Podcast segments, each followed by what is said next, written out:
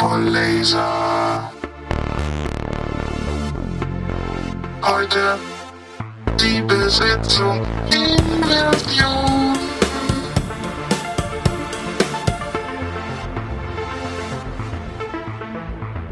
Unser Intro ist noch mehr Laser geworden. Kann man Laser steigern? Naja, ist auch egal. Äh, hallo Knut. Hallo Sven. Moin. Was war denn das für ein abgefahrener Soundeffekt da in unserem Intro? Ja, ich habe was mit der Stimme. ja, ein Vocoder-Pedal hast du mit der Stimme. Ein, ich habe ein Vocoder-Pedal verschluckt. genau, ich habe ein Vocoder-Pedal. Äh, äh ein Vocoder-Pedal äh, für die Gitarre. Da geht das Gitarrensignal rein und da geht äh, ein Mikrofonsignal rein und das Signal des Mikrofons moduliert auf verschiedenen Frequenzkanälen die Gitarre. Und das wussten schon die ähm, äh, Musiker in den 70ern, dass das funky ist. Talkbox äh, heißt es auch. Ja, wenn sich Elektrotechnik, Musik und Physik treffen, dann ist voll Laser. Ja, eigentlich wollen wir heute über was ganz anderes reden, nämlich über die Besetzungsinversion. Das ist so die eine wichtige Grundlage, die man kennen muss oder was man schon mal gehört haben muss, die wir noch nicht besprochen haben. Deswegen machen wir das heute. Genau, das Ziel ist ja am Ende, dass wir die ähm, Prozesse und aktuelle Forschung äh, besprechen von diversen Fertigungsverfahren, äh, die man mit dem Laser durchführen kann. Und ähm, dafür müssen wir natürlich auch die Laser kennen, weil wir die Laserstrahlquellen auswählen für unsere verschiedenen ähm, Prozesse. Und damit wir die Laser verstehen, müssen wir noch einmal in dieses Laserprinzip reingucken. Das beeinflusst am Ende auch wieder die Strahlqualität, Wellenlänge und all diese Dinge, die wir gehört haben. Aber heute gucken wir sozusagen unter die Motorhaube und machen mal den Zylinderkopf ab und gucken mal äh, eigentlich dann noch mit dem Elektronenmikroskop rein, was da, was da los ist in der Brennkammer des Lasers.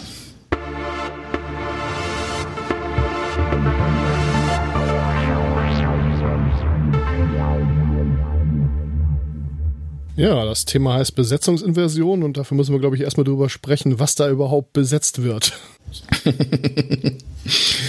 ja, die Vorlesungsräume sind es nicht, zumindest gerade nicht, weil ist ja Corona. Aber stellen wir uns mal ganz dumm. Am Ende muss das Licht irgendwo herkommen. Und damit das Licht irgendwo herkommt, Energie ist ja eine Erhaltungsgröße, also Energie kann nicht erschaffen werden oder nicht vernichtet werden, sondern nur gewandelt werden. Und äh, damit die Energie erzeugt werden kann, um ein Photon zu generieren, ein Lichtquant, muss die Position, also in der Regel ist es eine Veränderung der Position eines Elektrons in einer Elektronenschalenkonfiguration. Wir alle haben ja mal in der Schule gelernt, das Bohr'sche Atommodell, ähm, in der Mitte ist der Atomkern, außenrum gibt es die Schalen, wie so Orbits und äh, darauf äh, laufen die Elektronen. Und die fallen natürlich immer auf den möglichst niedrigsten Zustand, also sie sind auf dem erdnahsten bzw. atomkernnahsten Orbit und die können halt angeregt werden in höhere Orbits sozusagen, also in höhere Niveaus. Und das hat immer mit einer Energieaufnahme zu tun und genau andersrum, wenn die Elektronen runterfallen, mit einer Energieabgabe. Und jetzt sind wir schon genau drin im Thema. Jetzt vereinfachen wir unser System mal ganz, ganz krass und gucken uns mal nur ein Elektron an. Also wir gucken uns jetzt den einzelnen Prozess an und schauen uns an, wir haben nur zwei Niveaus. Also ein E1 und ein E2, wenn man so will, also ein niedrigenergetisches Niveau und ein hochenergetisches. Und dann können wir im Prinzip die Möglichkeiten, die wir haben, mal äh, durchdeklinieren. Also was ist, wenn das Elektron unten ist? Dann passiert nichts. Es wird nicht von alleine nach oben fliegen auf das angeregte Niveau. Dazu bedarf es einer Anregung, also die Energie muss irgendwo herkommen und das kann zum Beispiel ein Lichtquant sein. Das nennt sich die Absorption. Also ein Lichtquant, also ein Photon. Das Photon muss eine ganz spezifische Wellenlänge haben oder eine ganz spezifische Frequenz. Wellenlänge und Frequenz kann man über äh, die Lichtgeschwindigkeit ineinander umrechnen und die Energie des Photons ist proportional zur Frequenz. Also je höher die Frequenz, desto höher ist die Energie. Das heißt, diese Energiedifferenz zwischen den beiden Elektronenniveaus hat schon mal mit einer Wellenlänge zu tun. Da sehen wir schon mal, das ist auch Laser. Laser hat ja quasi eine Wellenlänge, äh, Laserstrahlen. Und Das heißt, wir haben immer einen ganz bestimmten Übergang, weil wir in der Realität natürlich nicht zwei Niveaus haben, sondern ganz viele. Ja, man muss auch dazu sagen, dass die ganze Geschichte mit dem wir regen an und dann geht Licht raus, das ist jetzt auch nicht laserspezifisch, sondern das haben wir an anderer Stelle auch. Genau, das kennt man auch aus dem Chemieunterricht, dass man mit verschiedenen Elementen halt äh, verschiedene Farben erzeugen kann. Das hat genau mit diesen Übergängen zu tun. Aber das ist schon die Emission. Jetzt gehen wir mal, gehen wir mal ganz sortiert durch. Also die Absorption heißt, es kommt ein Photon mit genau der richtigen Wellenlänge und äh, trifft auf dieses, ähm, ähm, dieses Atom mit den zwei Energieniveaus. Dann wird das Elektron angeregt und das Photon ist weg. So, Jetzt ist das Elektron oben. Also das ist quasi die zweite Möglichkeit. Das Elektron ist im angeregten Zustand. Dort bleibt es aber nicht für immer, denn der, die Natur strebt immer den energetisch äh, niedrigsten Zustand an und das Elektron wird mit der Zeit runterfallen in das Grundniveau, äh, zurück in das Grundniveau und dann ein Photon aussenden. Und zwar eins mit genau der Wellenlänge, wie es auch absorbiert wurde. Das ist wichtig zu wissen. Das nennt sich spontane Emission. Das passiert ganz spontan. Dafür kann man Halbwertszeiten angeben, also eine Zeit, nach der die Hälfte aller Atome, wenn man sich jetzt ganz viele anguckt, ähm, äh, sich, sich ähm, abgeregt haben, wenn man so will. Ähm, und äh, die, wenn man die Zeit nochmal verstreicht, dann ist von denen, die übrig geblieben sind, wieder die Hälfte weg und so weiter. Und ähm, das ist die spontane Emission. Aber jetzt heißt ja Laser, das haben wir schon mehrfach besprochen, äh, Light Amplification by Stimulated Emission of Radiation. Wenn das alles wäre, dann können wir keinen Laser haben. Beim Laser ist es so, dass wir eine stimulierte Emission haben. Wenn wir nämlich das Elektron oben haben im angerichteten Zustand und es kommt ein Photon der richtigen Wellenlänge äh, von der einen Seite an, dann regt es das Elektron an, in dem Moment runterzufallen und erzeugt ein Photon, das mit dem anregenden Photon in die gleiche Richtung läuft und in Phase läuft, also in einem Wellenzug. Das heißt, wir haben dann auch eine gerichtete Möglichkeit, denn die spontane Emission ist in irgendeine Richtung. Das kann man überhaupt nicht vorhersagen, in welche Richtung das Ganze abstrahlt. Wenn wir aber eine stimulierte Emission haben, dann haben wir eine Verstärkung. Links kommt ein Photon rein, dann wird das Elektron runter befördert und rechts kommen zwei Photonen raus, die in Phase laufen und in die gleiche Richtung.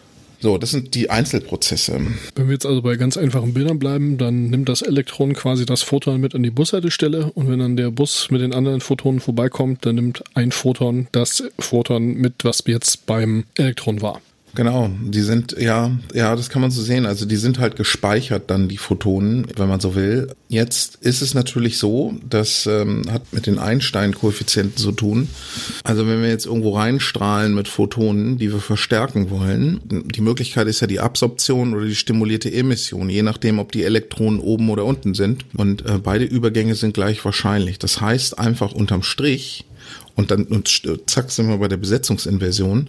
Das heißt einfach unterm Strich, damit aus einem Kristall, wo wir Licht reinschicken, hinten mehr Licht rausbekommen, weil wir mal das, was spontan emittiert äh, oder absorbiert wird, als Verlust ansehen, müssen wir mehr Elektronen im angeregten Zustand haben als Elektronen im Grundniveau.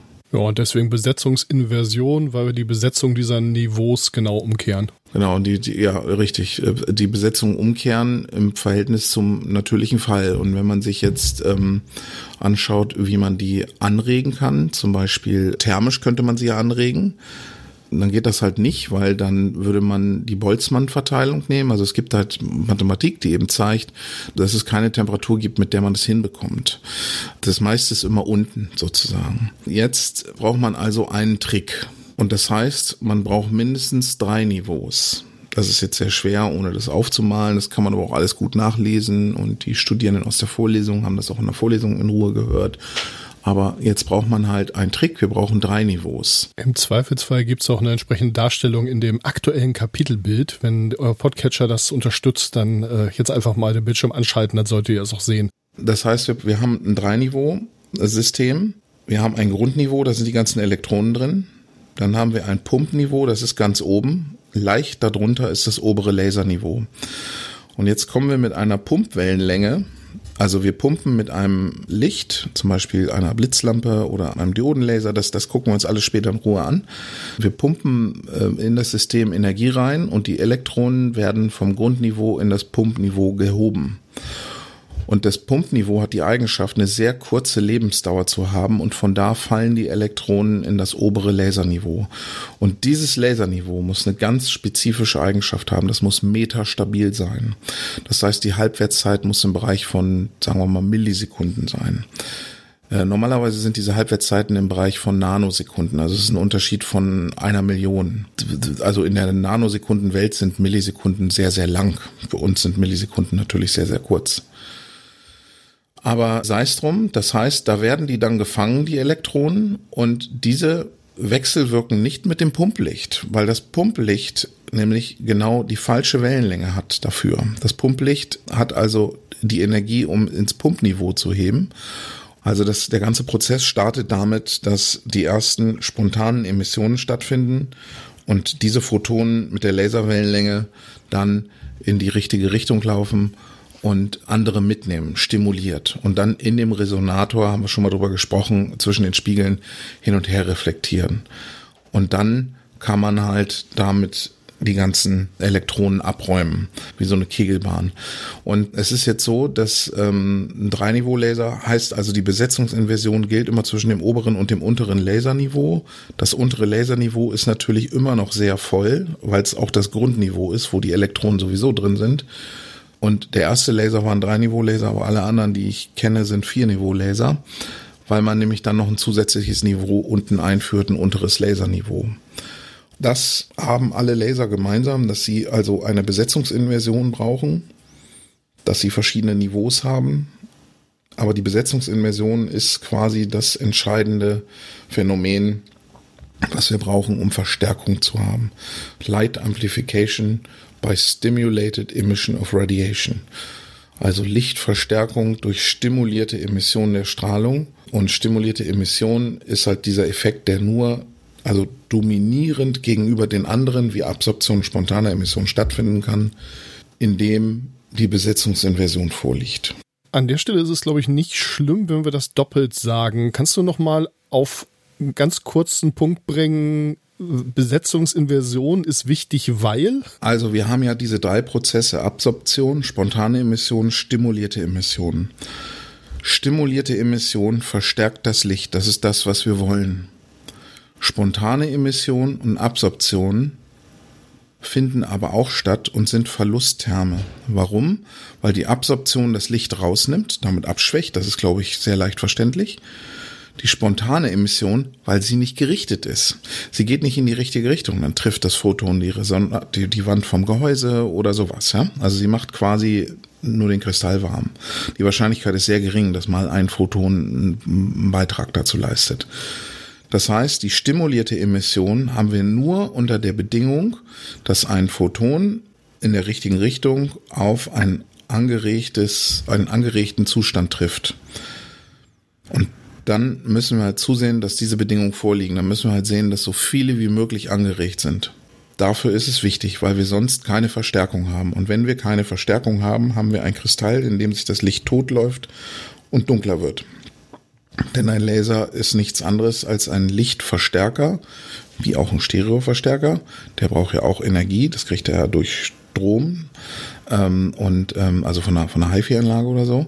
Und ähm, äh, beim, beim Lichtverstärker ist es halt dieses System, das so angeregt ist, dass alle Elektronen, also die meisten Elektronen oben sind und dadurch eben stimulierte Emission der dominierende Effekt ist und das Licht verstärken. Und der Laser ist dann nur ein Resonator drum.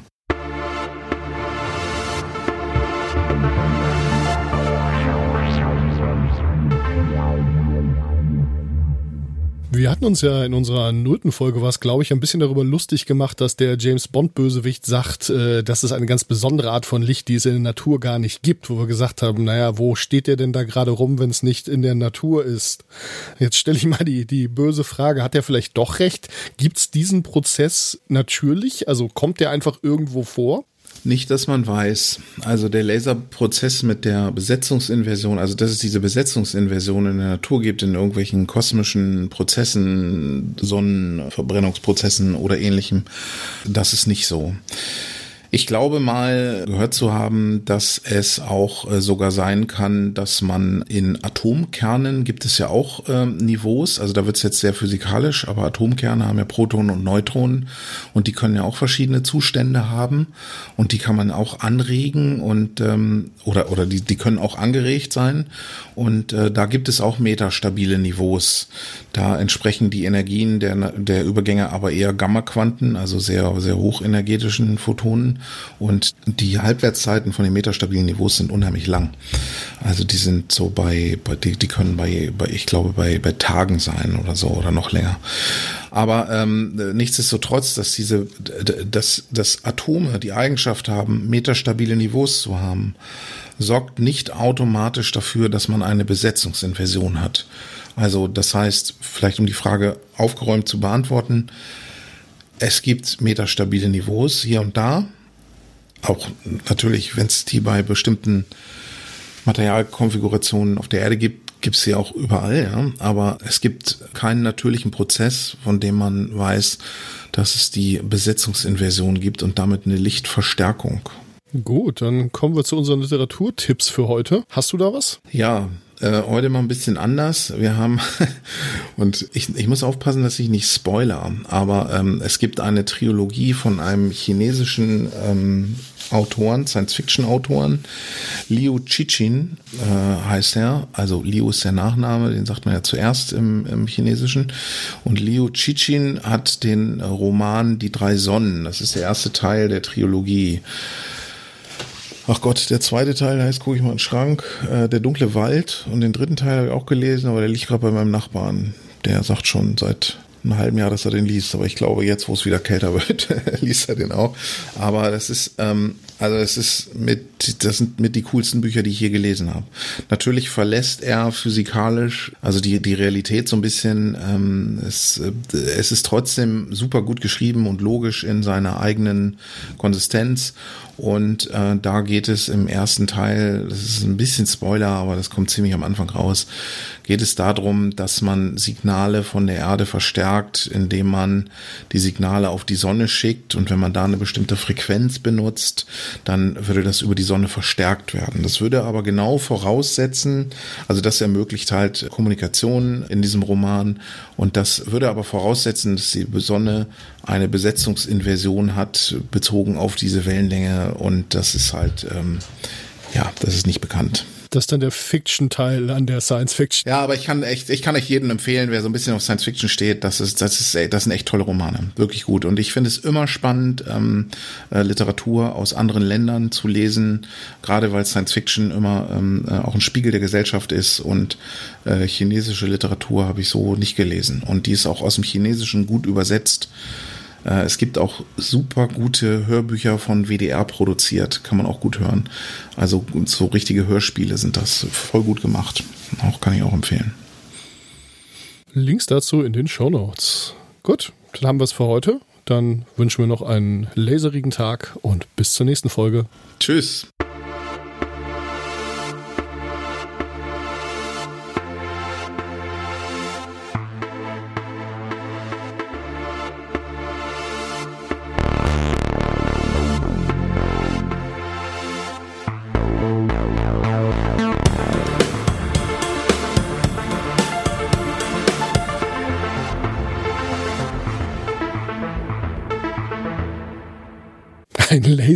Tag. Wo kam das denn her?